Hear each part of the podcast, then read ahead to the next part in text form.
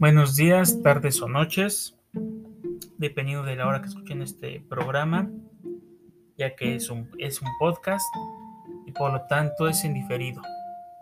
El tema que trataremos esta vez es qué es el protesto. El protesto es el acto solemne que tiene por objeto comprobar auténticamente que la letra o título fue presentada en tiempo y que el obligado dejó de aceptarlo pagar total o parcialmente el supuesto de aplicación del protesto es la falta de aceptación y la falta de pago. La falta de aceptación se da cuando el liberado se niega a aceptar la letra y la falta de pago cuando el pagaré, cheque o bono de prenda no fue pagado en tiempo.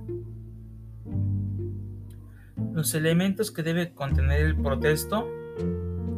en la letra de cambio es el reproducción literal de la letra de cambio, anverso y reverso, requerimiento de la obligación, motivo de la negativa, firma de la persona con quien se entiende la diligencia o el motivo de la negativa, lugar y fecha en que se practica la diligencia del protesto, la firma del federatario, notario, corredor, etc. Los plazos del protesto son por falta de aceptación, que son dos días hábiles antes de su vencimiento,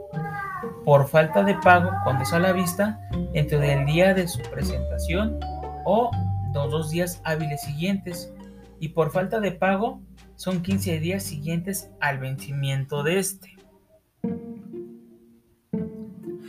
Las personas encargadas de realizar el protesto son el corredor, notario público, notario público o, en su defecto, la autoridad.